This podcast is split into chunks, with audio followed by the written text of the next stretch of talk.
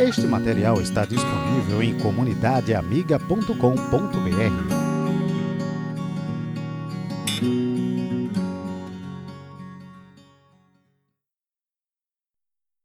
Boa noite a todos.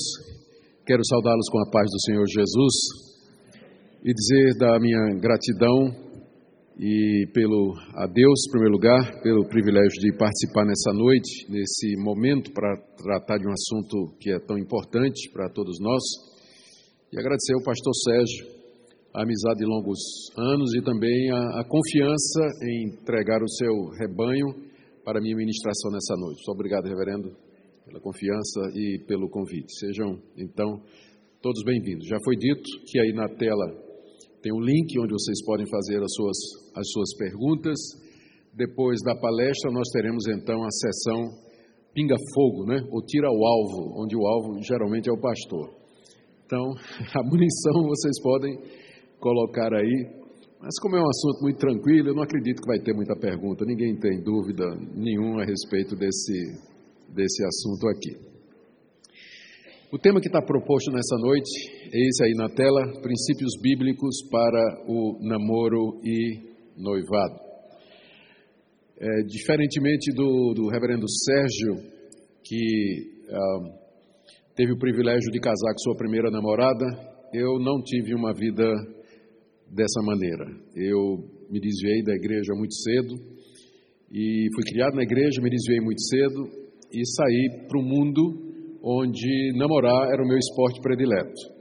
Então, tive muitas namoradas, ah, algumas coisas que são inenarráveis aconteceram durante esse período, mas depois da minha conversão, me converti aos 23 anos de idade e casei aos 29. Mas durante aquele período, eu só namorei uma pessoa e foi com ela que casei. Então, é, num certo sentido, é, é, parecido, né? A diferença é que teve um prelúdio aí no mundo que deixa cicatrizes, não tem vantagem, não. Às vezes as pessoas pensam que para o mundo conhecer como é lá fora vai trazer alguma experiência. O pecado nunca é vantagem em nenhuma situação. Então, deixa muitas cicatrizes. Eu me lembro que eu acabei o namoro duas vezes porque eu ficava comparando aquela que seria minha esposa com outras namoradas que eu tinha, ficava incerto de que a coisa ia caminhar, e aí isso prejudicou bastante o relacionamento. Mas nós vamos falar um pouquinho disso mais para frente. Mas ah, aqui nessa noite eu estou para falar a respeito daquilo que aprendi, primeiro na palavra de Deus, e segundo também da experiência. E Quero dizer também que tenho experiência no friend zone, tá certo? Porque quando eu conheci essa que seria a minha futura, ela me colocou exatamente no friend zone. Para quem não sabe, é a zona de amizade, né? Você está doido para namorar, mas ela só quer amizade. Então, vivi no friend zone um ano, então também tenho alguma experiência a respeito disso. Bom, o título dessa palestra, ela num certo sentido, pode levar você a, um, a, a, uma impressão falsa, como se a Bíblia tivesse a dizer alguma coisa sobre o namoro. Na verdade, ah, se eu fosse mostrar o que a Bíblia tem a dizer sobre o namoro, a próxima tela seria uma tela branca. A Bíblia não tem absolutamente nada a dizer diretamente a respeito do namoro por uma razão muito simples. Porque não havia namoro na época em que a Bíblia foi escrita. A Bíblia foi escrita no mundo do Antigo Oriente, onde as pessoas se casavam não depois de um período de namoro, de se conhecer, mas se casavam por meio do arranjo, do acordo feito com seus pais, nos quais entravam interesses financeiros, interesses do clã, interesses de etnia, interesses da família, e não poucas vezes as pessoas que iam se casar conheciam o seu cônjuge no dia do casamento no dia do casamento. Então, não tem namoro na Bíblia. Então, quando a gente fala de princípios bíblicos sobre namoro, é preciso deixar muito claro que nós vamos, a única maneira possível da gente trabalhar com isso é entender alguns princípios sobre o casamento e fazer uma extrapolação ou uma analogia ou uma aplicação ah, sobre o namoro, entendendo o namoro como sendo um período preparatório em que as pessoas que pretendem se casar se conhecem, aprofundam o seu relacionamento, conhecem a família um do outro e assim por diante. Se não for assim, não tem como falar sobre namoro a partir da Bíblia, porque não tem realmente nenhum caso de namoro, um versículo bíblico dizendo é, não namorarás ou namorarás, não tem absolutamente nada disso. Ah, como eu disse aí para vocês, vocês estão vendo na tela aí, os casamentos eram arranjados pelos pais, às vezes quando ah, os filhos ainda eram bem crianças. Em alguns casos, os noivos só se conheciam no dia do casamento. O exemplo mais claro é aquele de é, Isaac e Rebeca, que está lá no livro de Gênesis, se não me engano, no capítulo 24, quando Abraão, preocupado com seu filho, que já estava entrando numa certa idade e não, não tinha casado, ele manda o seu servo Eliezer à terra da sua família, lá em Ur dos Caldeus, lá na Mesopotâmia, arrumar uma noiva para ele. E lá vai o servo com a autorização, não é? Vai lá com a procuração para a, arrumar uma noiva para o filho do seu patrão. E todo mundo conhece a história de quando ele chega no poço, a Raquel é, que o texto lá diz que ela era pastora de ovelhas, aliás, é o único lugar na Bíblia onde fala de uma mulher sendo pastora, é lá. Então, ela está lá pastoreando as ovelhas, não é? E, é, de repente, o servo chega e pede para dar água às, às, às, ovelhas, aliás, dar água para os seus, seus animais. Ela fala que tem que remover uma pedra e ele faz isso.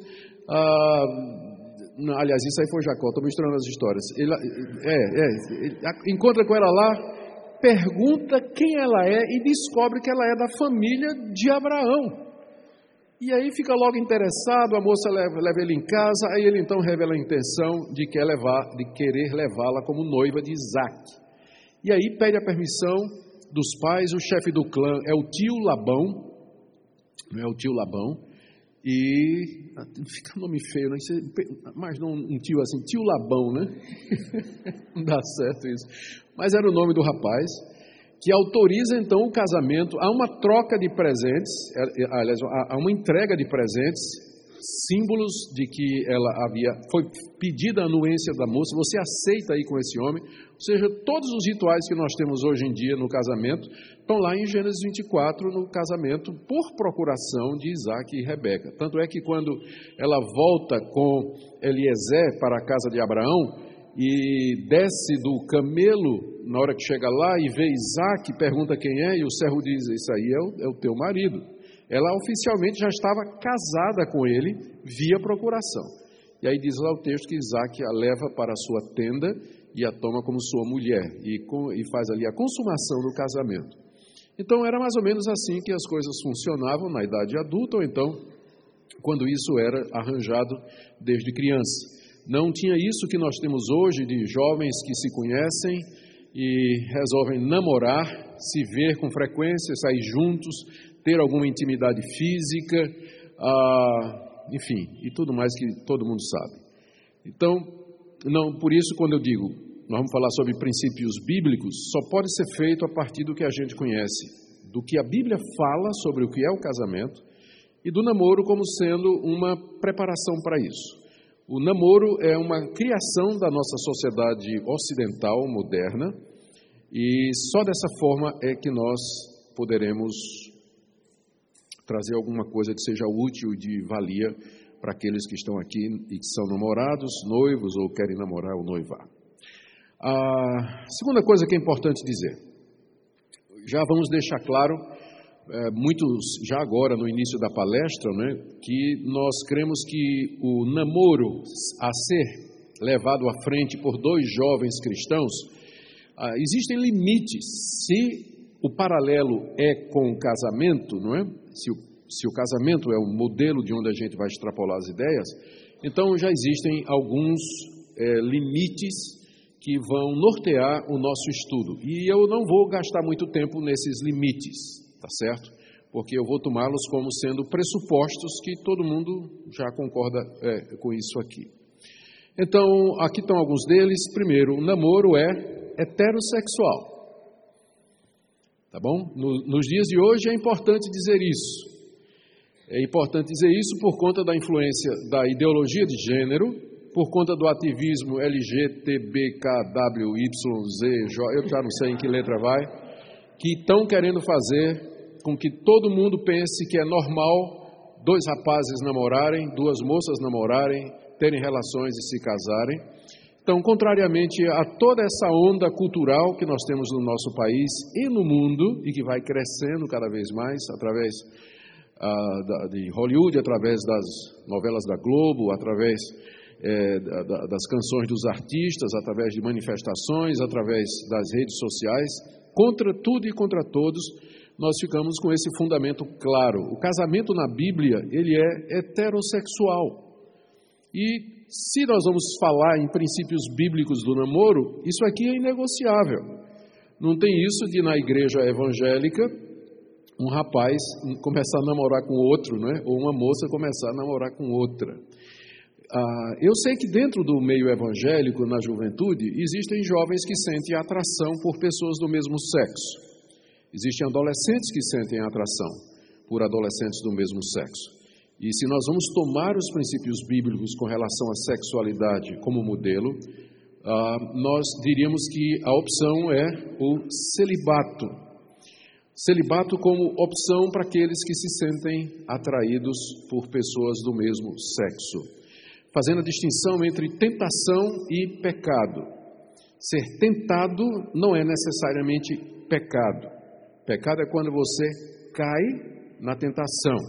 Uma pessoa pode ser um crente verdadeiro e sentir esse tipo de coisa. Da mesma forma que um homem crente, casado, ele pode se sentir atraído por uma mulher que não é a dele. Então, da mesma forma que um heterossexual luta contra a tentação do adultério, aquela pessoa que tem essa inclinação à homoafetividade, ela também pode lutar contra isso. E só é pecado se cair. Se concordar, se fantasiar, se aceitar, e colocar em prática esse tipo de coisa. Uma alternativa que tem sido observada ao longo da história da igreja é exatamente o celibato, ou ficar solteiro. E isso aqui já pressupõe que casamento não é necessariamente uma situação para todos. Paulo fala do casamento em 1 Coríntios capítulo 7 como sendo um dom. Então alguns têm o dom de ficar solteiro ou condições de ficar solteiro. Lembrando que é ficar solteiro e puro. Ficar solteiro é fácil, ficar solteiro e puro já é outra conversa. Mas o ideal bíblico de celibato é a pureza sexual de pessoas que não são casadas e que, pelo poder do Espírito Santo, dominam suas paixões, os seus desejos e vivem uma vida pura e santa diante de Deus. Então, não há essa opção de namoro homoafetivo ou, homossexual dentro da igreja evangélica que quer se guiar pela palavra de Deus. Um outro pressuposto aqui, um outro limite não é, que nós colocamos aqui, pensando também no casamento, é da pureza no namoro. Quando a gente fala de pureza no namoro, é, eu vou ter um tópico especificamente sobre isso. Nós queremos dizer que o namoro ele deve ser um relacionamento que não é necessariamente voltado para a intimidade sexual ele não é voltado para a intimidade sexual. Porque, biblicamente falando, a atividade sexual fora do casamento, ela é impureza. Tem uma palavra grega para isso, é a palavra porneia, nós vamos encontrá-la mais adiante.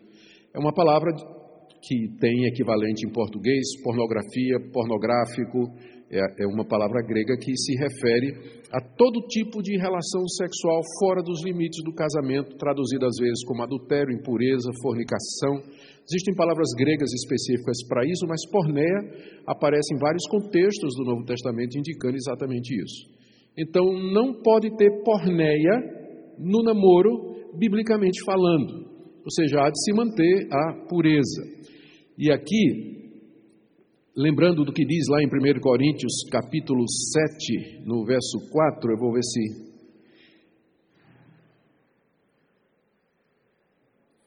Eu vou, eu vou abrir minha biblinha aqui agora, só um minutinho que eu devia ter trazido minha Bíblia aberta, né? Deixar para abrir de última hora dá nisso. Mas eu, vou, eu tenho uma biblinha aqui que vai ajudar a gente. Apareceu na tela? Sim?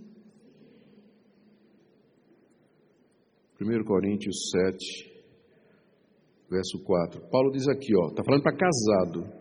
A mulher não tem poder sobre o seu próprio corpo, e sim o marido. Também, semelhantemente, o marido não tem poder sobre o seu próprio corpo, e sim a mulher. Essa regra só vale para quem é casado. Namorado não tem direito nenhum ao corpo da, da namorada. Não são casados. E namorado não tem direito nenhum sobre o corpo do namorado. Não são casados. Isso aqui só vale para quem é casado. Para quem é casado. Então, enquanto namorados, você pode simplesmente, moça cristã, dizer para o seu namorado: meu corpo, minhas regras. Né? Meu corpo, minhas regras. Enquanto você é solteiro e está namorando, você pode dizer isso. Depois que casar, não. Depois que casar, seu corpo pertence ao seu marido e vice-versa. Mas enquanto solteiro, o limite que você vai colocar é esse: meu corpo e minhas regras. É proibido tocar. Você tem coisas, tem lugares que você não pode mexer. Deixar claro desde o princípio, por conta da porneia. Tá? Por conta da porneia. Deixa eu tentar agora voltar aqui para o nosso. Rapaz, toda vez que eu for mudar para a minha Bíblia, eu vou ter que fazer essa confusão toda aqui. Mas vai ter que ser. Ou então, tem no celular. Vamos lá. Outra coisa aqui que nós, lembra do slide anterior? Vamos deixar claro os limites. Namoro heterossexual, celibato é opção para aqueles que se sentem atraídos por pessoas do mesmo sexo, pureza no casamento, meu corpo, minhas regras, e o alvo. Já que não existe na Bíblia essa, essa, essa instituição, namoro, o que nós colocaríamos como alvo para dois jovens cristãos é, que desejam e planejam casar-se? Esse período que antecede, que nós chamamos de namoro e de noivado. O alvo é, primeiro, conhecer o outro, conhecer a pessoa, especialmente os defeitos. Especialmente os defeitos. Porque alguns só aparecem depois de casado. Eu vi uma história uma vez muito engraçada que o homem descobriu que a mulher era gaga no dia do casamento. Porque durante o namoro, não é? Era só beijo, não dava tempo para ela falar. Aí quando casou, você aceita, por outro lado, ah, ah, né? Então, namoro é para você gastar tempo conhecendo a pessoa, conhecendo o que é que ela gosta, como é que ela é, como é que ela reage se ela aceita crítica, são, o que é que ela pensa a respeito de assuntos importantes. Por exemplo, pode parecer que não, mas de vez em quando eu recebo uma consulta, alguém dizendo assim, pastor, eu sou da Assembleia de Deus, mas estou namorando uma menina calvinista reformada. Isso vai dar certo? e se a gente casar, a gente vai para que igreja? E quando tiver filho, vai criar como? Vai ser arminiano ou vai ser calvinista? Então, no namoro, você tem você tem que conhecer. Né? É, é o período em que você vai discutir e tratar de todas essas questões, porque, queira ou não, isso dá confusão. Isso dá confusão no namoro.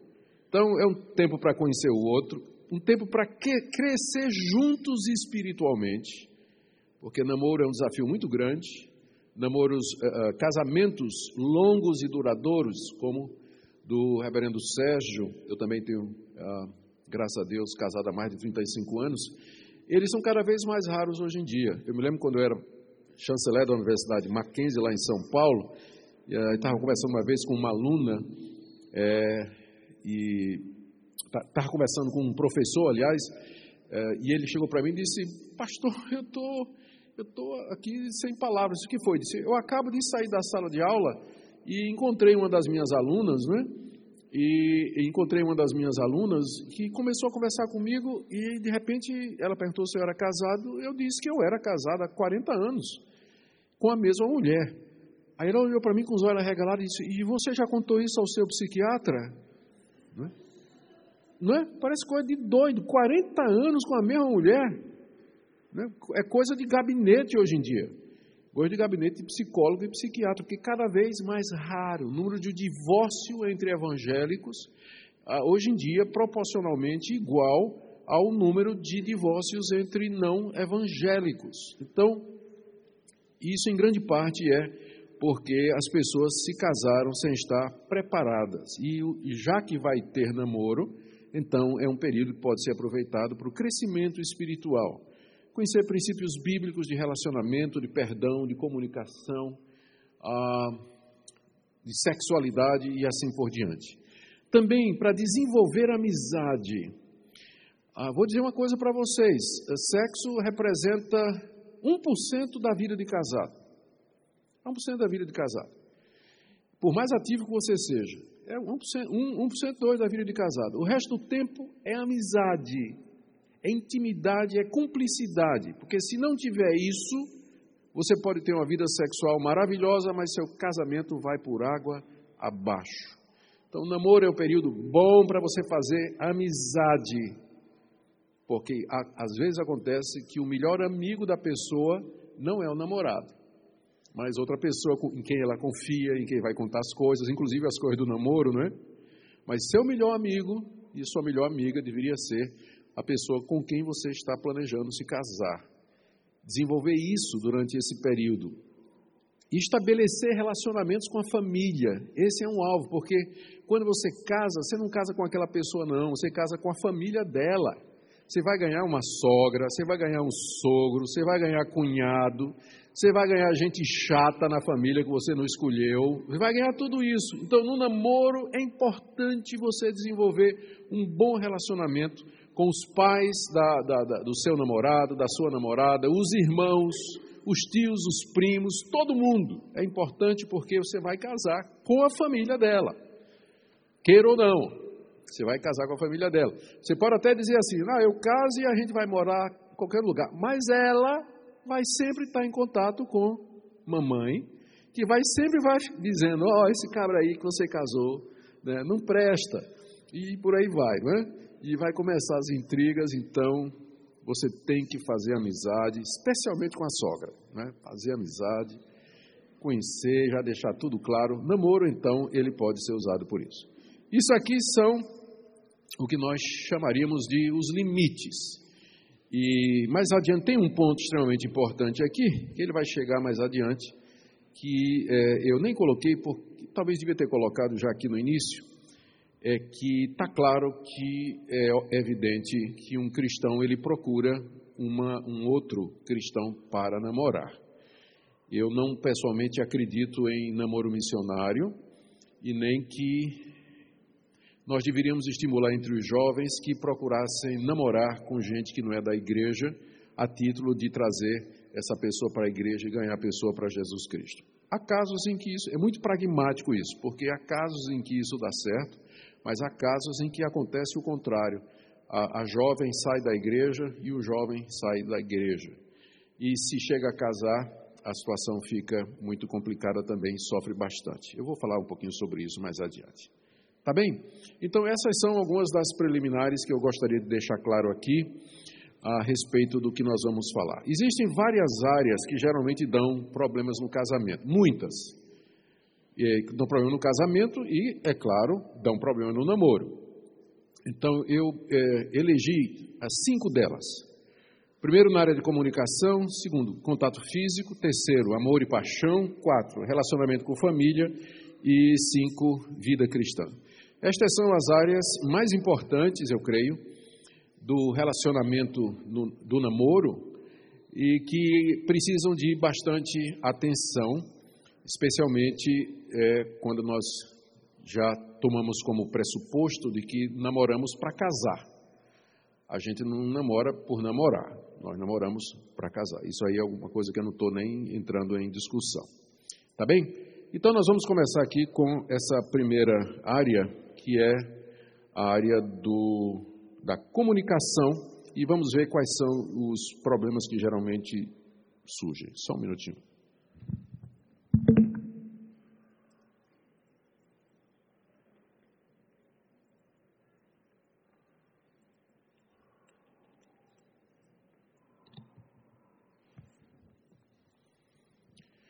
Que que dá, o que que dá problema no casamento no casamento e, então, por analogia, vai dar no namoro na área de comunicação. Primeiro, o fato de que algumas pessoas simplesmente não sabem ouvir. Não sabem. Simplesmente parar e ouvir o outro, deixar o outro se expressar, tentar entender o que é que a outra pessoa está querendo comunicar. Tem pessoas que não têm essa habilidade de ouvir, não gostam de ouvir, não têm interesse em ouvir o que o outro tem a dizer, e o resultado é que isso se cria ruído na comunicação, mal entendidos e uma frustração muito grande no outro lado, que deseja se expressar, deseja ser entendido, deseja se relacionar, mas encontra uma pessoa que não tem a capacidade de ouvir. Então, se o seu namorado, a sua namorada, não tem essa capacidade de ouvir, não pense que quando casar melhora, quando casar piora. Quando casar piora. Então, a pessoa simplesmente não sabe ouvir. Por quê? Porque ela fala demais, primeiro. Ela fala demais. Tem pessoas que gostam de falar muito, mas muito mesmo. É, é, que são, às vezes, altamente irritantes, inclusive. Né? Altamente irritantes, porque é uma matraca. Fala o tempo todo. A gente diz que quando nasceu tomou chá de chocalho, né? A mãe deu chá de é, chocalho para ela. É, chocalho, aquele blém, blém, blém, na vaca. Não sabe não? Fica, pois é. Então, a pessoa fala o tempo todo. E, e, o que é pior é que fala de si.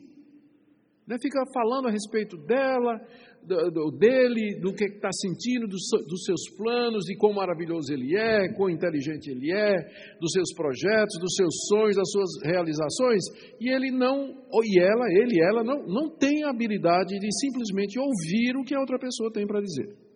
Então, isso causa frustração, mal entendidos, áreas que não foram esclarecidas e vai dar problema dá briga, dá controvérsia, dá no casamento, dá no namoro e vai dar no casamento, se você tem isso aí. E aí, do outro lado, você tem um namorado silencioso ou a namorada silenciosa. Aquela pessoa que é um túmulo. Né? Não fala, não expressa, você não sabe o que, é que ela está pensando. Você não sabe o que, é que ela está sentindo. Você não ganha um feedback.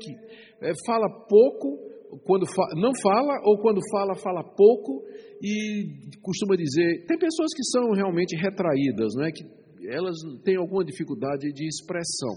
Mas então você tem que se preparar para o fenômeno do marido silencioso, que eu digo para você, como pastor há, há 40 anos e tendo atendido dezenas e dezenas de casos de problema no casamento, a maior queixa das mulheres casadas é essa meu marido não fala. Quando ele está com raiva, ele se tranca. Ele entra na caverna dele, senta em frente à televisão, ou simplesmente senta lá no sofá, pega um livro, pega lá o telefone celular, fica mexendo nas redes sociais, e eu chorando, eu querendo falar, expressar a dor do meu coração, ele não dá uma palavra. É a maneira dele me castigar, é ficar três dias sem dizer uma palavra. Não são poucas as mulheres que se reclamam disso, do marido silencioso. E a pergunta é: mas ele não era um namorado silencioso, irmã? Você não tinha percebido isso no namoro? Que é assim que ele reagia quando ele ficava com raiva? Que tem gente que quando fica com raiva estoura, né? Mas esse tipo, ele mata com silêncio, porque ele sabe que não tem nada pior para a mulher do que o silêncio do marido. Tem nada pior. Então, tem namorado que é assim. Então, minha irmã. E tem o contrário também, né? É mais raro da namorada silenciosa. É mais raro isso. Não sei porquê. É. Eu não sei porquê. Tem estatísticas na Universidade de Yale que provam a respeito disso aí, né? mas uh, existe esse silêncio né, que traz o problema de comunicação. Ou então, quando as pessoas vão falar, elas falam da maneira errada. Falam com ira, rispidez e grossura. Tem pessoas que, por conta da educação em casa, jovens que, por conta da educação em casa, problema de educação, mau exemplo dos pais, problema de comunicação com os pais, não sabem manter um diálogo tenso sobre um assunto difícil, em que o outro lado pensa diferente, sem elevar o tom de voz, já começa a elevar o tom de voz, né? Já começa a ficar vermelho, né? E já aí já começa a fazer ataque pessoal, né? Ficar na defensiva e tudo mais. Esse é um dos problemas mais sérios na área de comunicação também. Pessoas que não conseguem se expressar com tranquilidade, com calma, com clareza, com elegância e com educação. Já parte para a ignorância. Você não presta para nada. Você não está me ouvindo. Você não ouviu não o que eu falei? E por aí vai. Esse é um dos problemas mais comuns também. E, por fim, ainda dentro dessa área, tem não gastar tempo conhecendo o outro, mas usar o tempo junto para intimidades físicas. Eu já mencionei isso aqui. É, mesmo entre os evangélicos, jovens cristãos, quando diz assim, eu vou sair, vou sair com o namorado e tudo mais, boa parte do tempo eles vão encontrar para intimidades físicas e pouco tempo realmente para conversar, bater um papo, se conhecer estudar a palavra de Deus, orar juntos e assim por diante. A Bíblia, como eu disse, ela não fala a respeito de namoro, mas ela traz alguns princípios sobre comunicação. E eu queria é, ver esses princípios aqui com vocês. Só um minutinho.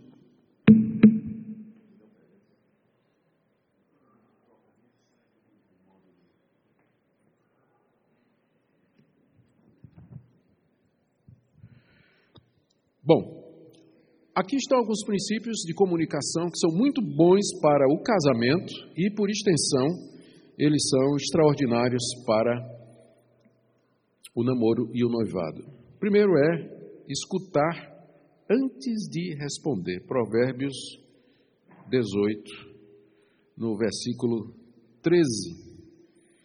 Responder antes de ouvir é estutícia e vergonha responder antes de ouvir é tolice e vergonha. Você fica envergonhado depois. Você, ah, era isso então? Sim. Se você tivesse escutado antes de você falar, você então não teria de passar vergonha depois.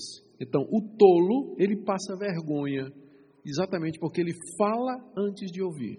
Então, regra número um na comunicação: ouça, ouça como está escrito lá na carta de Tiago, capítulo 1, todo homem seja pronto para ouvir, tardio para falar e tardio para se irar, porque a ira do homem não produz a justiça de Deus. Segunda coisa, moderar a língua e pensar antes de falar. Não é verdade que as pessoas que dizem tudo que vem à cabeça, essas são pessoas mais felizes. Olha o que, é que a Bíblia diz.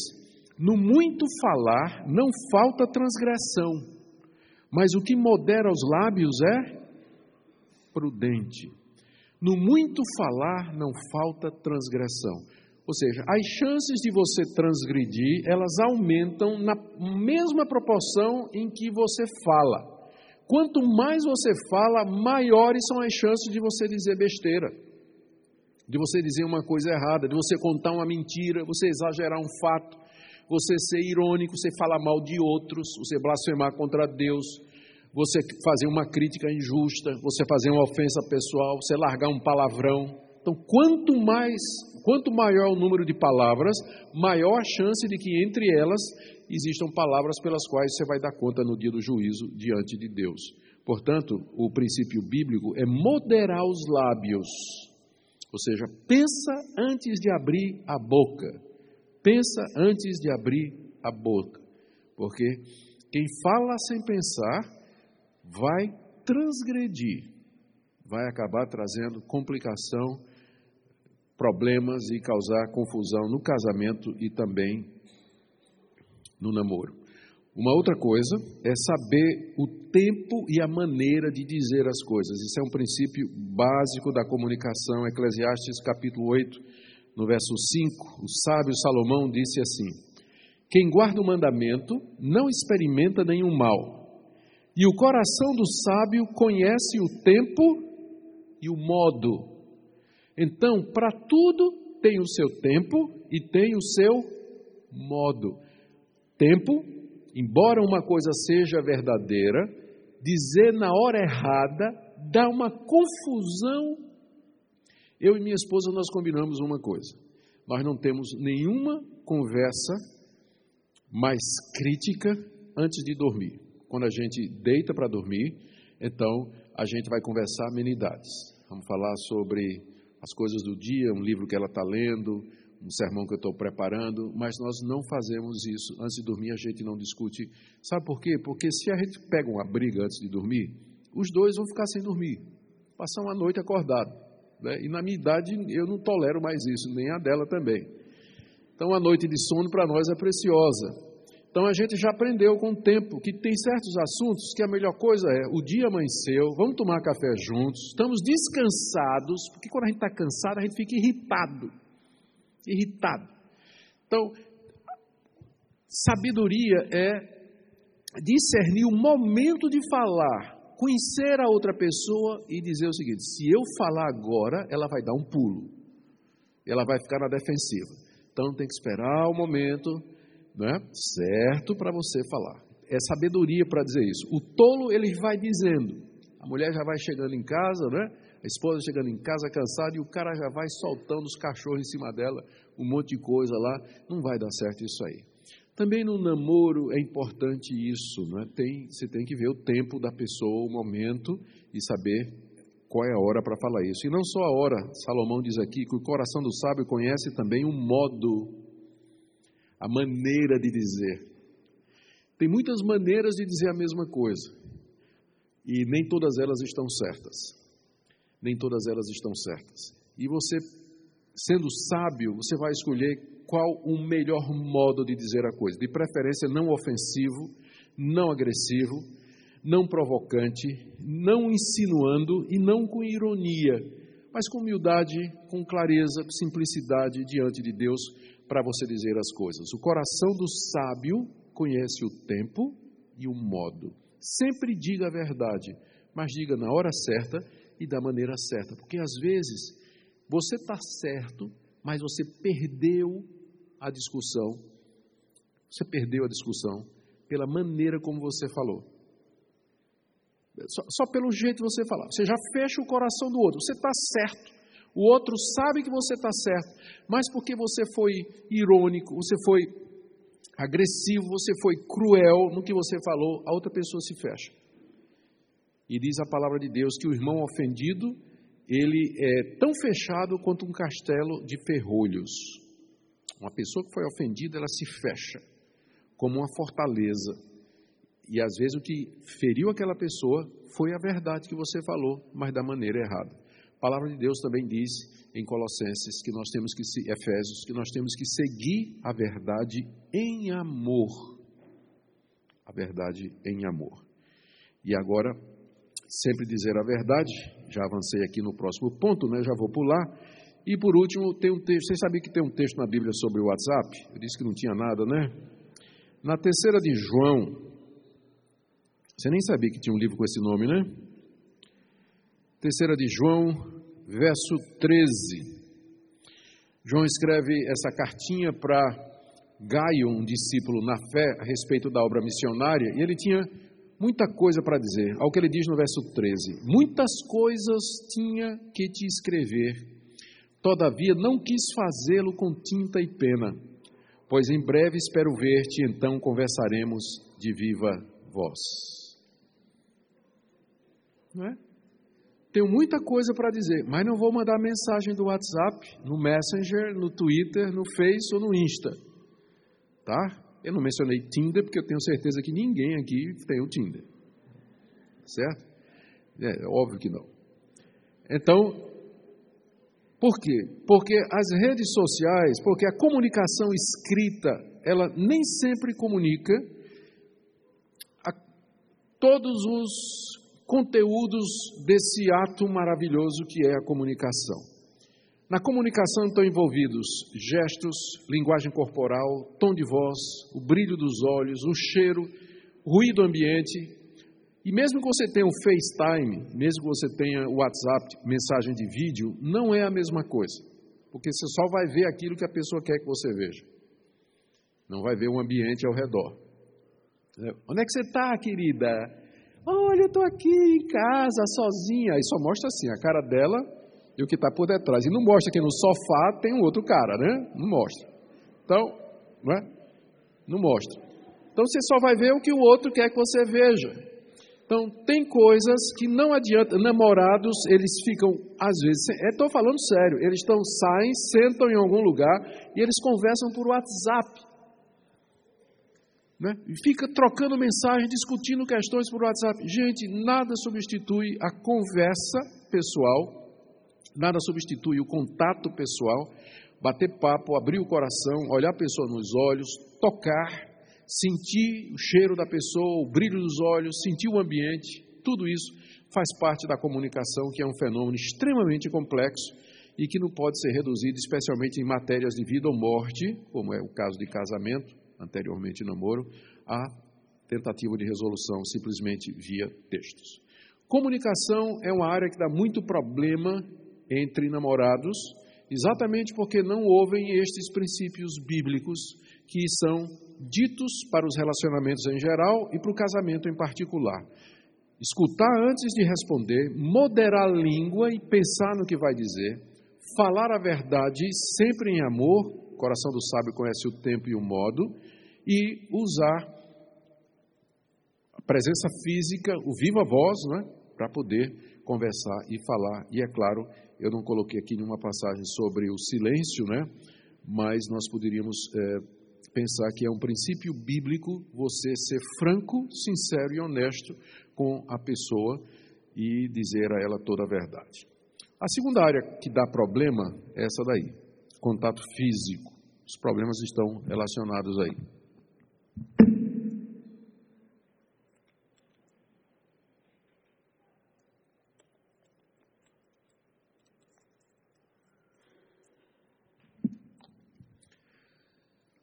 Contato físico. Quais são os problemas aqui? Ou qual é a problematização dessa área aqui?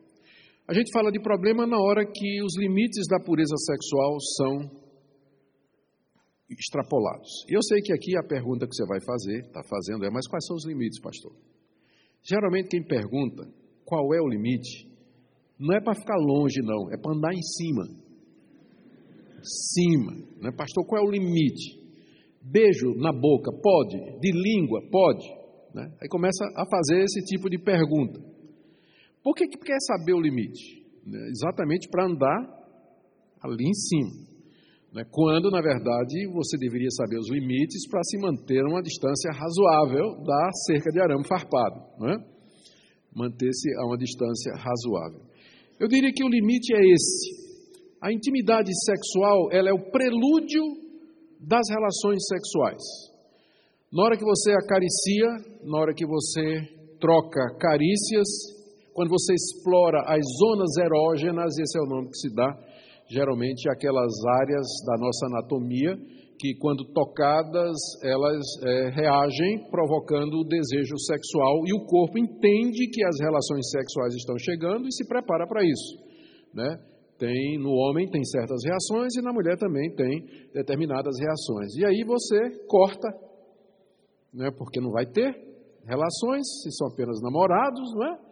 Mas passaram do limite quando, nas carícias, os corpos de vocês ficaram preparados para as relações sexuais. E não me peçam para descrever os detalhes, né? Não preciso descrever os detalhes, você sabe o que, é que eu estou dizendo. Então o limite é esse. O limite é esse. Por isso, exatamente pela dificuldade em andar no limite, é que alguns casais, alguns, alguns jovens cristãos, eles optam pelo que eles chamam de corte. Ou seja, é um namoro onde não tem contato físico.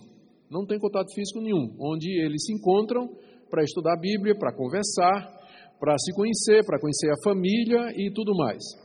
Pessoalmente, eu acho que isso é uma opção já que no Antigo Testamento não tem, na Bíblia não tem namoro, namoro não é obrigado no sentido moderno.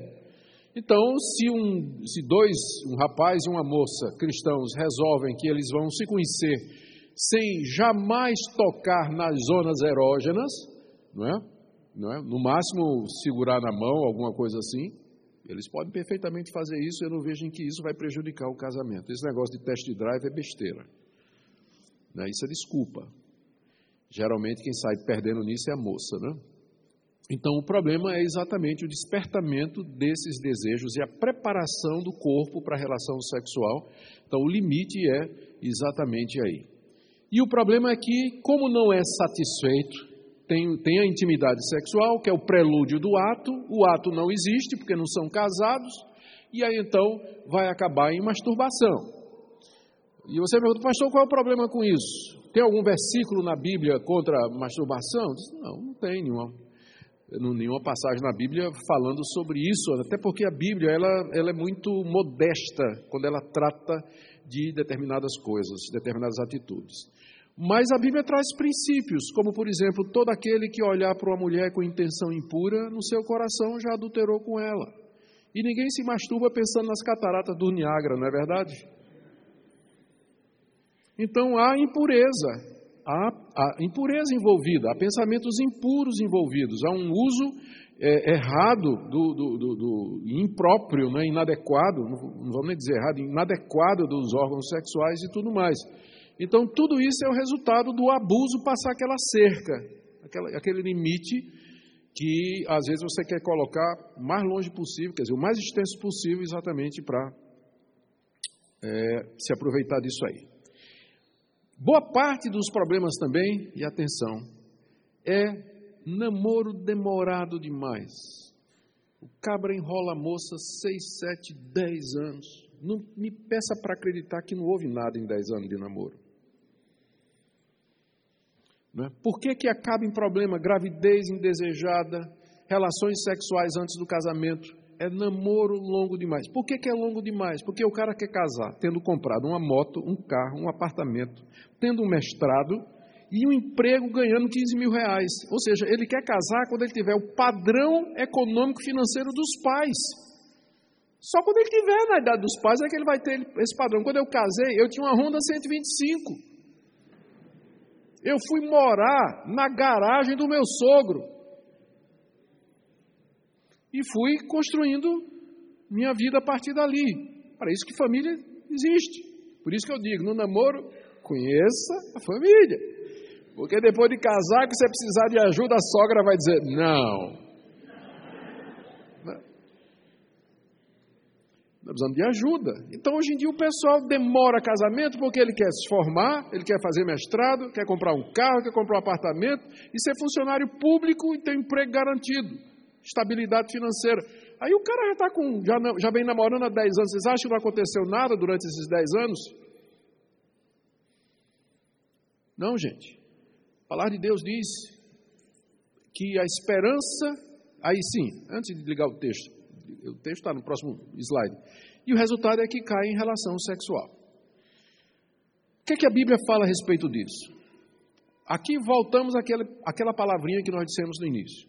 A palavra que a Bíblia usa para se referir a todo tipo de atividade sexual fora do casamento é a palavra porneia, que dependendo do contexto ela é traduzida como fornicação, que é a relação sexual entre duas pessoas solteiras, prostituição, que é uma relação sexual entre pessoas não casadas e o motivo é dinheiro, a condição é dinheiro, adultério, que é a relação sexual entre pessoas que não são casadas entre si, um é casado, o outro, mas não é com a pessoa.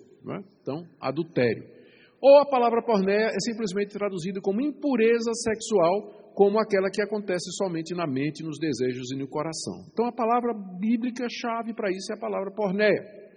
Então, a, não, não, a, a palavra de Deus não admite pornéia no casamento e muito menos, é claro, entre jovens que se declaram cristãos e que creem na palavra de Deus. É claro que hoje em dia a pressão é muito grande. A pressão é muito grande. O casamento vem sendo cada vez mais desvalorizado. E nós vivemos um período assim que eu acho extremamente estranho. Vocês sabem quem é que estão lutando pelo direito de casar? Os homossexuais. Os heterossexuais, na verdade, não querem casar, querem viver junto, quer ficar, querem morar junto. Querem morar. Tempos estranhos esses, pastor. Que quem está brigando pelo casamento são os homossexuais. Enquanto que os outros, os heterossexuais, que tradicionalmente, culturalmente, milênios, né, que se casam, são os que se casam, estão cada vez mais abandonando isso, e na igreja também. E aí o pessoal vem com essa história, não, mas casamento é coisa da sociedade, coisa nenhuma. Acabei de mostrar, biblicamente falando, como era o casamento no Antigo Oriente. Rebeca e Isaac, pedido de casamento, permissão dos pais, consentimento do, do chefe do clã, que era Labão, que oficiou, organizou tudo, o, a, o consentimento da moça, o dote, tudo foi, tudo está lá na Bíblia. E não é só lá, naquele caso de Rebeca e, e Isaac, não. Vários outros casos de casamento na Bíblia. No Antigo Oriente era assim.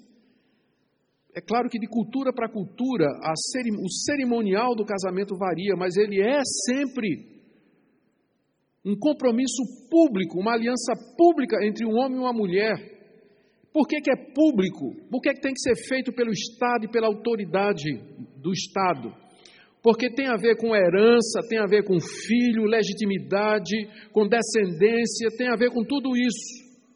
Tem a ver com a sociedade, por isso que se diz que a família é a célula máter da sociedade. Então não, não tem, não existe isso. Eu já encontrei uma vez, é porque eu estou ficando velho, estou perdendo a paciência. Se fosse hoje em dia, eu não tinha nem atendido. Mas alguns anos atrás chegou um, um casal para mim e disse assim, pastor, nós casamos. Eu, ah, que coisa maravilhosa. É, em que igreja foi? Não, pastor, foi igreja não. E a gente é, entrou no quarto, né, no, no, apartamento que a gente comprou, e nós nos ajoelhamos ao lado da cama diante de Deus e nos casamos diante de Deus. Dizemos, Deus, nós nos recebemos como marido e mulher, e a partir de hoje nós estamos casados aqui na tua presença, porque é só isso que importa, pastor. O resto é coisa de homem. Ah, gente. Casamento é coisa séria. Casamento é coisa séria. O que for fora do casamento, a Bíblia chama de porneia. Se casamento fosse simplesmente, se casamento fosse simplesmente a intenção de duas pessoas de morar juntas, por que, que a Bíblia fala de divórcio? Fala em dar carta de divórcio. É porque pressupõe que antes houve um contrato. Para falar da quebra de um contrato, pressupõe que antes houve um contrato. Então não faria sentido a Bíblia falar de divórcio se não houvesse um contrato antes. O caminho de Deus para a satisfação sexual é o casamento. Abra aí comigo, 1 Coríntios. Gente, eu estou tranquilo porque o pastor disse assim: até meia-noite pode ir, que a turma está tranquila aqui. Certo? Uber, ninguém vai perder lotação, é só chamar Uber. Então, depois que o Uber surgiu, eu nunca mais me preocupei com a hora de acabar. Então, 1 Coríntios capítulo 7, verso 1 em diante. Olha só. Quanto ao que me escrevestes, é bom que o homem não toque em mulher. Aqui Paulo está respondendo a pergunta se era melhor casar ou ficar solteiro. Considerando a situação da igreja de Corinto, em perseguição, Paulo diz: é melhor não casar porque você fugir de uma perseguição casado é mais difícil se você estiver solteiro. É? Então, nessa situação, é melhor não casar. Mas, por causa da impureza, adivinha qual é a palavrinha aqui para impureza no grego? Porneia mas por causa da porneia, cada um tem a sua própria esposa e cada uma o seu próprio marido. Nesse mesmo capítulo, versos 8 e 9. Aos solteiros e viúvos digo que lhe seria bom se permanecesse no estado em que também eu vivo. Caso, porém, não se dominem, que se casem, porque é melhor casar do que viver abrasado. Abrasado é consumido pelo fogo da paixão né, consumido pelo fogo do desejo. Ou seja, é melhor casar do que viver abrasado.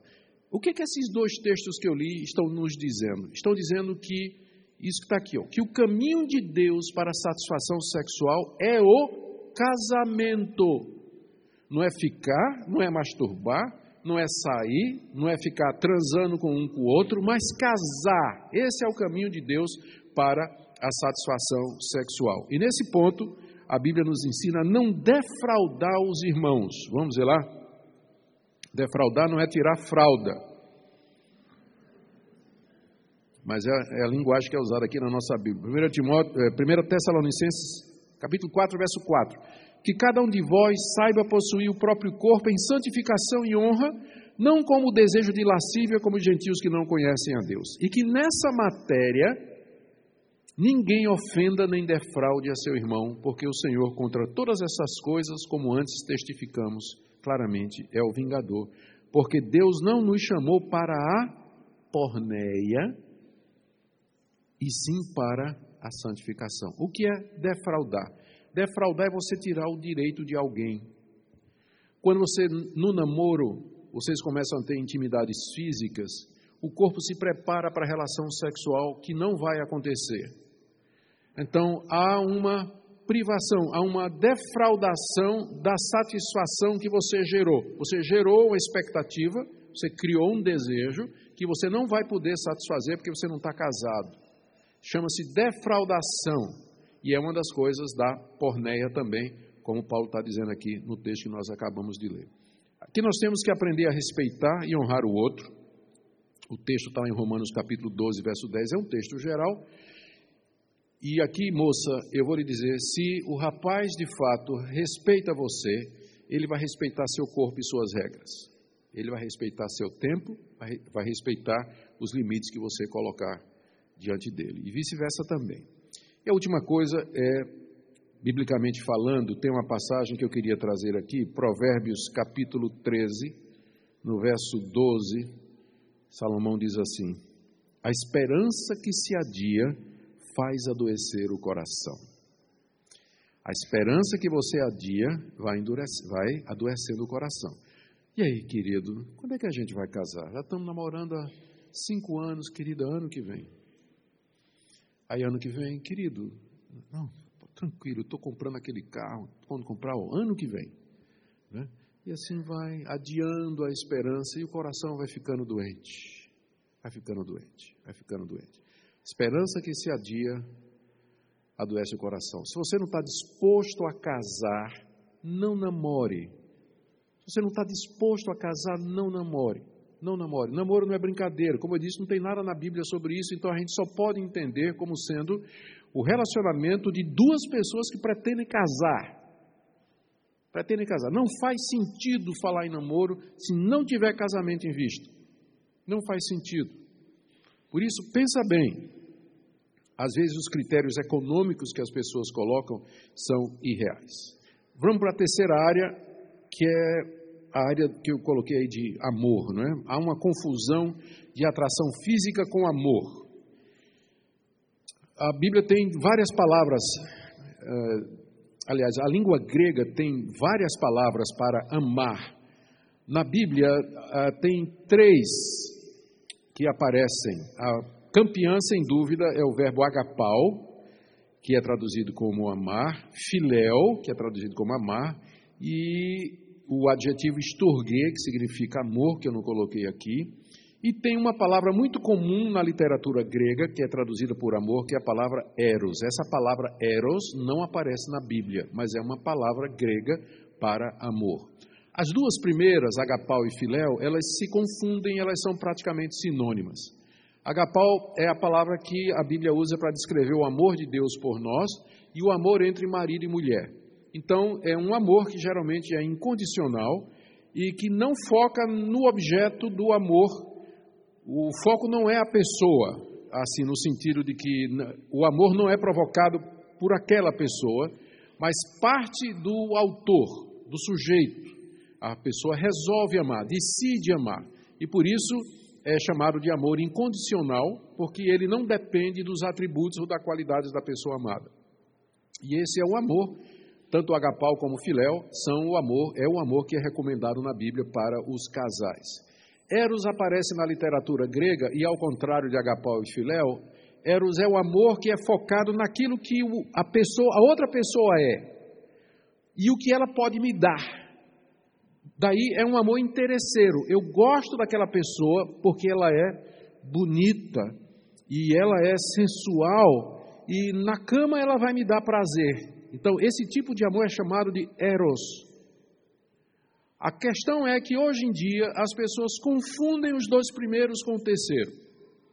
Acham que porque estão enfatuadas, né, estão inchadas de uma paixão por um rapaz ou por uma moça, se sentem atraídos, eles dizem assim: estou loucamente cheio de amor por aquela pessoa.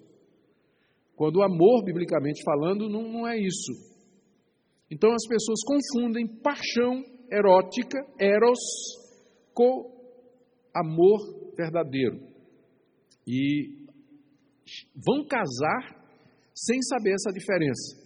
O problema é que Eros, uma vez que ele está baseado no que a pessoa é, né, o que você sente por a pessoa é baseado naquilo que a pessoa é. Quando o tempo passa, aquela mulher belíssima, Miss Brasil, com quem você casou, o tempo vai passando e a gravidade puxa tudo para baixo, no homem e na mulher. Né? Então, com os anos, ela já não é mais aquela belezura, né? já não é mais aquela mulher tão atraente, e aí o Eros vai sumindo, porque Eros tem a ver com o que a outra pessoa é. Enquanto que agapau, ou agape, que é o, é o adjetivo, não é? o substantivo, o amor, ele não se baseia naquilo que a outra pessoa é, mas na decisão que você tomou de que você vai viver para fazer aquela pessoa feliz. Ela pode ficar velha, ela pode ficar doente, ela pode perder a sua beleza, mas o seu amor por ela não muda. Agora, adivinhe qual dos amores aqui é o que sustenta o casamento? Não é Eros, mas são os dois primeiros.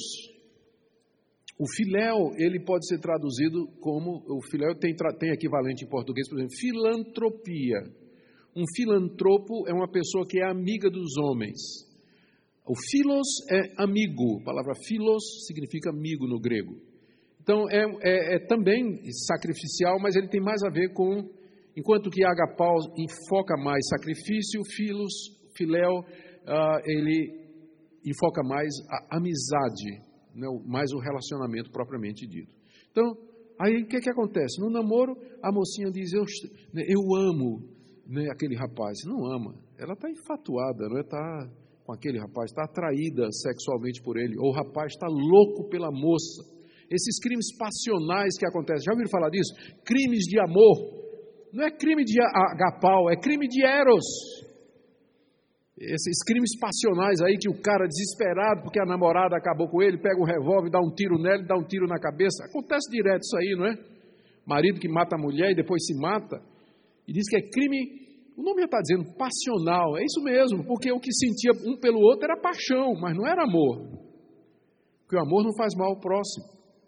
Então é um erro muito comum nos namorados, não é? Eles não distinguem esse tipo de coisa.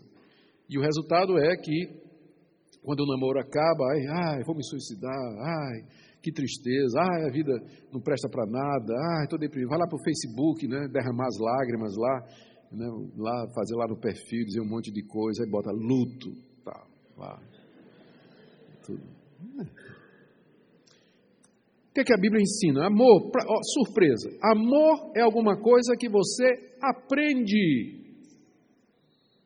Diferente de Eros, que é uma coisa que você tem ou não por aquela pessoa. Amor é uma coisa que você aprende. Só para dizer, o melhor de todos os mundos é que quando você case, né, que, que no casamento você tem a agapau, você tem a ágape, você tem, tem a filia, que é a amizade, e eros também. Né? Aí é o, é o casamento perfeito quando você tem todos três. Quando você tem todos três aí, é o ideal. Mas o amor é alguma coisa que se aprende no casamento. Lá em Tito, capítulo 2, versos de 3 a 5, Paulo dá uma orientação aqui ao seu jovem pupilo sobre o que é que ele deveria ensinar às mulheres idosas da igreja de Creta, onde Tito estava para dar uma arrumada lá na igreja. Ele diz assim, ó: Tito 2, a partir do verso 3: Quanto às mulheres idosas, semelhantemente, que sejam sérias em seu proceder, não caluniadoras, não escravizadas a muito vinho, sejam mestras do bem, vê só, a fim de instruírem as jovens recém-casadas a amarem a seus maridos e seus filhos. A palavra para amar aqui é filia, é o verbo filéu não é HP, mas é filial, disse, às vezes eles são sinônimos. Mas as mulheres mais velhas, elas podem ensinar as mais novas a serem amigas, a amar os seus maridos e, veja só, e também os filhos. A gente bota a mão na cabeça assim e diz assim, mas a mãe já não ama o filho por natureza. Não, tem que aprender a amar o filho. Porque o amor natural, se ele não for guiado pela palavra de Deus, ele pode descambar em protecionismo, ele pode descambar em fechar os olhos, estragar a educação da criança. Às vezes, amar é você. Lembrando daquele provérbio, daquela propaganda que eu amei, foi a melhor propaganda que eu vi nos últimos anos. Sandália Havaiana, 80 anos ajudando sua mãe a criar você. Maravilha. Lembra daquela propaganda? Que maravilha. Eu comprei um par de sandália velha naquele dia, só porque gostei daquela propaganda. Mas já era tarde, meus filhos já tinham tudo crescido. Então, amor é uma coisa que você aprende. Quando você, casal, chega para mim dizendo assim, pastor, nós vamos separar. Eu digo, por quê? Que o amor acabou. Eu digo, ótimo. Acabou, na verdade, esse tipo de sentimento que vocês tinham aí, porque agora está na hora de vocês aprenderem o amor bíblico. É bom que ele tenha acabado mesmo. Agora vamos botar coisa verdadeira. Vamos agora partir para aprender o que é amar. Aprender o que é amar. As mulheres mais velhas, elas ensinem as mais novas a amar o marido. Como é que se ama o marido? Tem que aprender. A marido é bicho ruim. Então, mulher tem que aprender como é que ama e tem que aprender a amar os filhos também. Então, o amor bíblico, ele, ele se aprende. Agora, presta atenção no que eu vou dizer. Por que, é que eu estou dizendo tudo isso? Porque a ordem de amar é dada para quem é casado. Efésios 5, 25. Maridos, amai a vossa esposa. Então, o que é que isso significa? Que um namorado não pode exigir da sua namorada, você tem que me amar.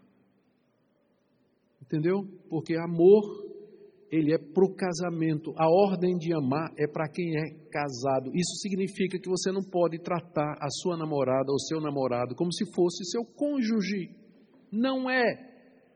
O corpo não lhe pertence, ela não tem obrigação nenhuma de lhe amar, porque esse tipo de amor só se aprende no casamento. Não tem como exigir antes. Não tem como exigir antes. Namorados não podem amar como pessoas casadas amam, porque lhes falta a base legal, contratual. Falta o compromisso, o juramento feito diante de Deus, dizendo assim: Eu vou te amar na doença, na dor, na alegria, na tristeza, na riqueza e na pobreza, em todas as circunstâncias. Namorados não dizem isso um para o outro.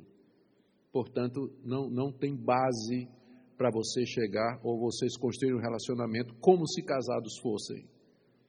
Por isso que eu digo, não tem, uma vez que a Bíblia não, não prevê o namoro, a gente não pode brincar de casamento no namoro. Não é, não, não, é isso. Casamento é um período em que você vai conhecer aquela pessoa com quem você pretende casar e quem você vai amar depois que você jurar diante de Deus e da igreja e do mundo que você vai fazer isso até que a morte os separe.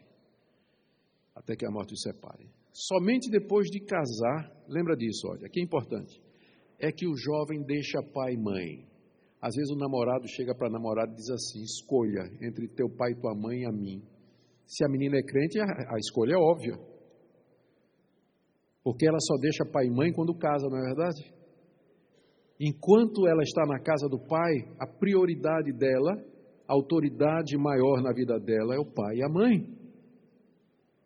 E você não pode chegar e questionar isso, colocar isso em xeque, dizendo assim: escolha quem é que você vai seguir ou quem você vai dar prioridade, a quem você vai é, obedecer, a quem você vai submeter, tem que ser submisso. Tem uns cabas de cara de pau, né, que chega para a namorada e diz assim: você tem que ser submissa a mim.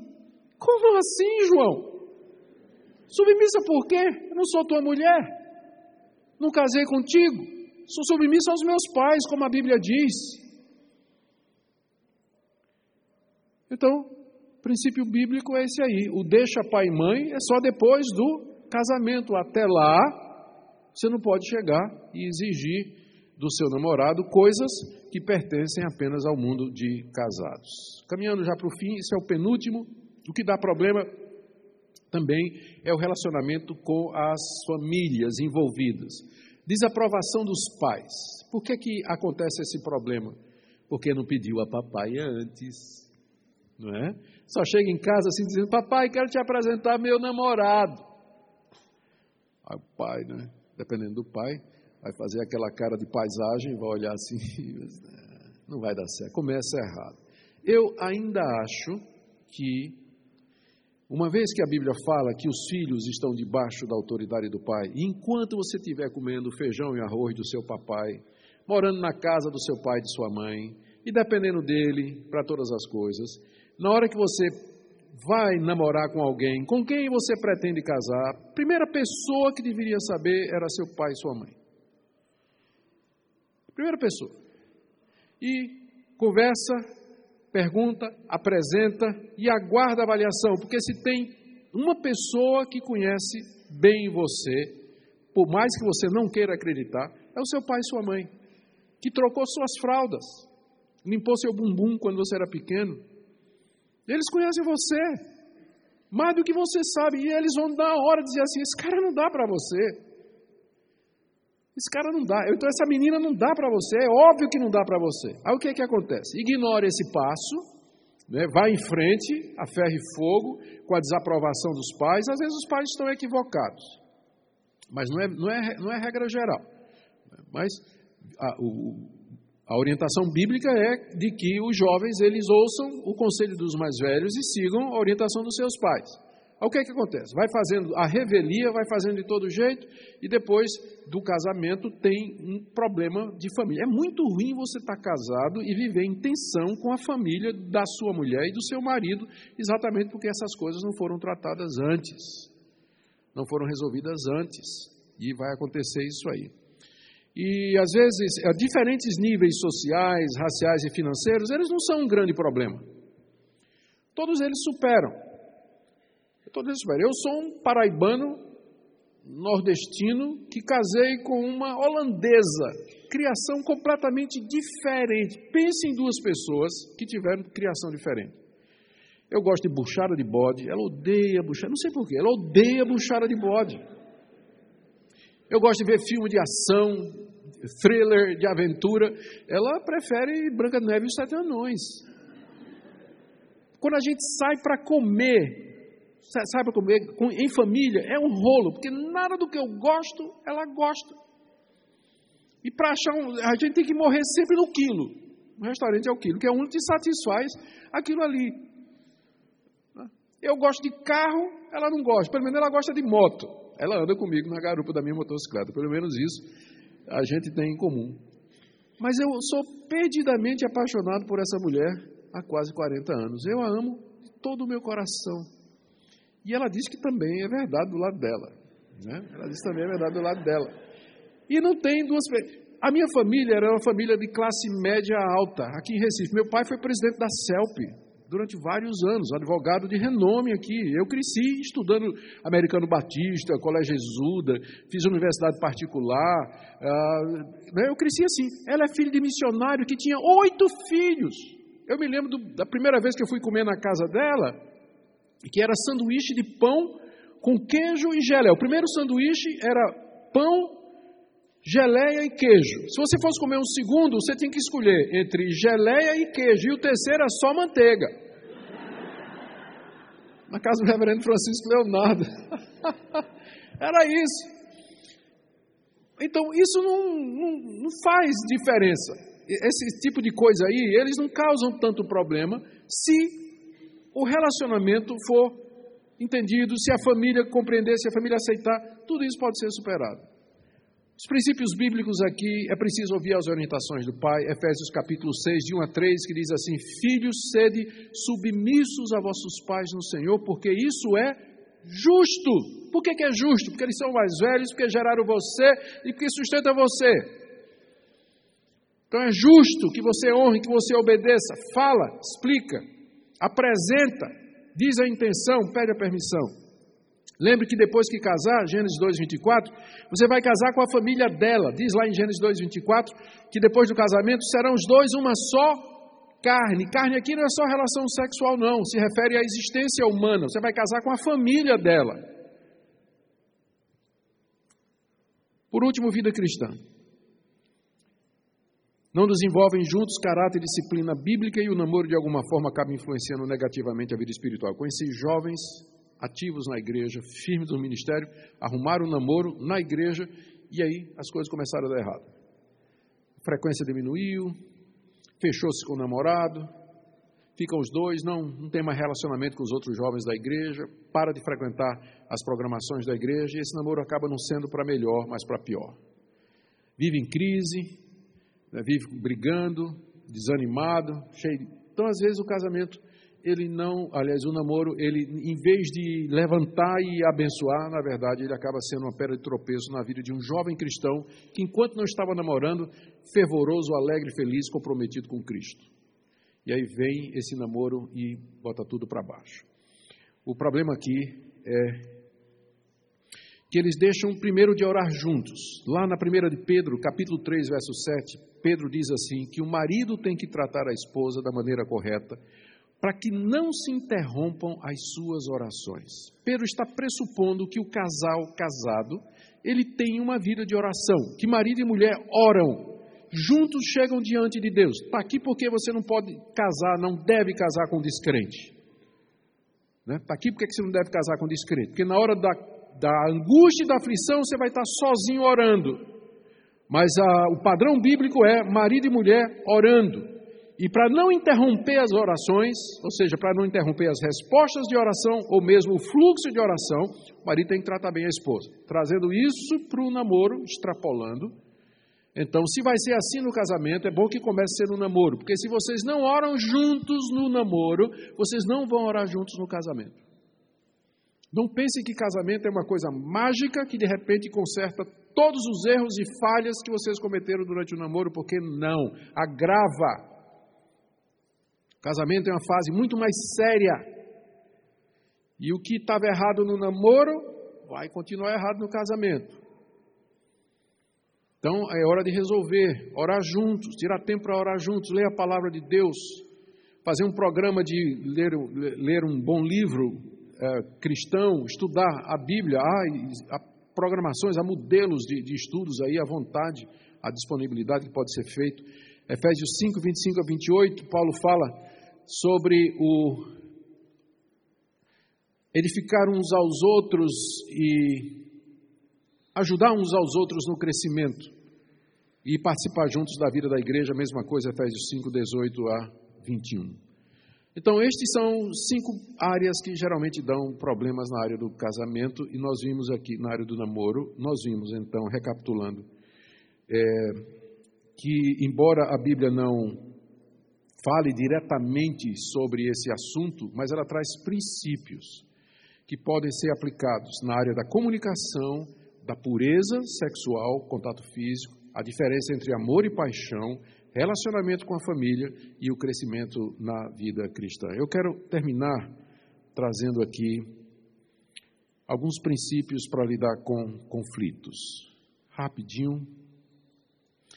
Ouvir, já falamos sobre isso. Como lidar com conflito? Conflito vai ter, sempre. Se você sonha com um namoro ideal, um casamento ideal, são dois pecadores vivendo debaixo do mesmo teto. Vai ter briga e vai ter muita briga a vida toda. Então, mas o problema não são as brigas, as desavenças e as diferenças, é como nós lidamos com elas. E o princípio número um é ouça, escute, entenda a situação da outra pessoa. Pare para ouvir, dê uma oportunidade para ela se explicar antes de você dizer alguma coisa. Fale brando. Provérbios capítulo 15, verso 1. A palavra branda dizia o furor, mas a palavra dura, ela suscita a ira. A palavra dura, ela provoca a ira das pessoas, mas a palavra branda, ela calma a outra pessoa. Então, para resolver concílio, é, conflito, baixa o tom de voz. Baixa o tom de voz. Não precisa gritar. Fala com tranquilidade e normalmente. Ser paciente e abrir mão nas coisas não é essenciais. Vocês têm que escolher as brigas. No casamento é assim, você não pode entrar em toda briga. Né? Especialmente se você tiver uma mulher como a minha, que você vai perder todas. Eu não ganho uma para ela.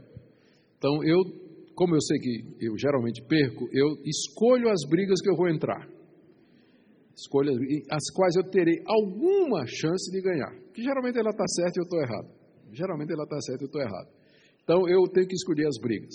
E é o conselho que a gente dá geralmente para os casais, não é?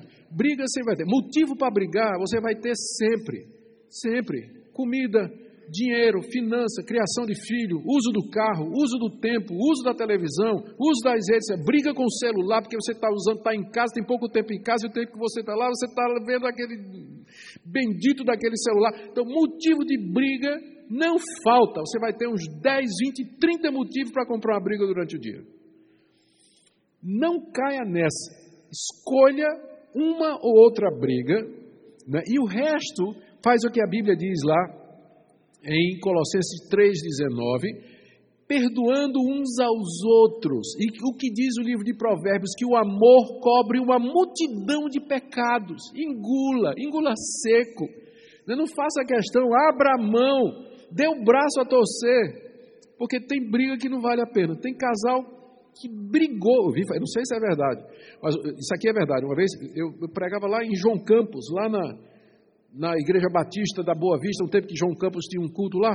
Eu me lembro que eu ia lá de manhã, sete horas da manhã, a gente pregava toda segunda-feira. De vez em quando eu estava lá pregando. Me lembro um dia que eu acabei, saí assim, uma senhora chegou para mim e disse assim: Eu queria que o senhor me ajudasse, porque eu tenho, eu tenho um ódio do meu marido, me separei dele, é, me separei dele, eu não consigo nem, porque eu não conseguia nem olhar para a sandália dele, porque ele deixava tudo espalhado pela casa.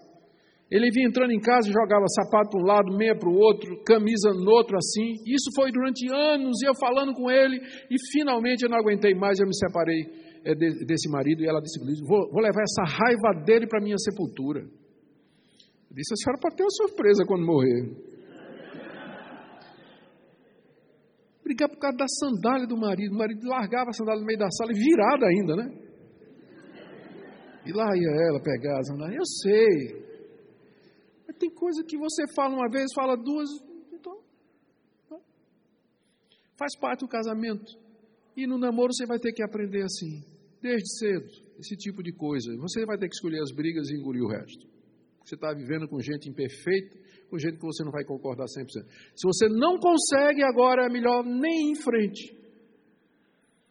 Melhor nem em frente com o projeto de casamento, porque não vai ficar melhor não depois de casar. Pedir perdão quando errar. Jaime Kemp uma, uma vez falou, nunca esqueci, três frases que salvarão qualquer casamento. Eu estou errado, peço que você me perdoe, com a graça de Deus nunca mais vou fazer isso. Três frases que salvarão qualquer casamento e qualquer namoro. Pedir perdão quando errar, como está lá em Provérbios 28, 13. Quem cobre as suas transgressões jamais prosperará, mas quem confessa e deixa alcançará misericórdia.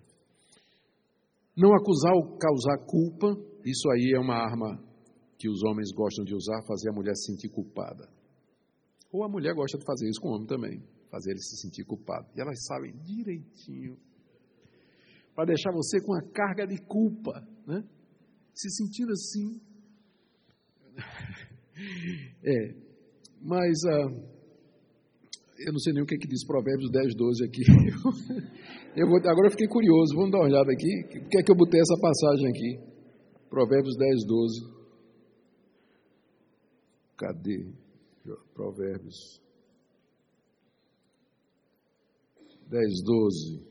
Ah, sim. O ódio excita contendas, mas o amor cobre todas as transgressões.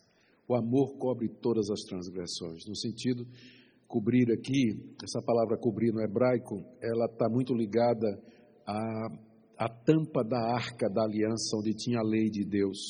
A tampa era o propiciatório. E era ali no propiciatório que cobria a arca, que era lançado o sangue dos animais para perdão de pecados. Então, o amor é comparado àquele sangue que era derramado sobre a arca para perdão de pecados no, no Yom Kippur, que era o dia da purificação.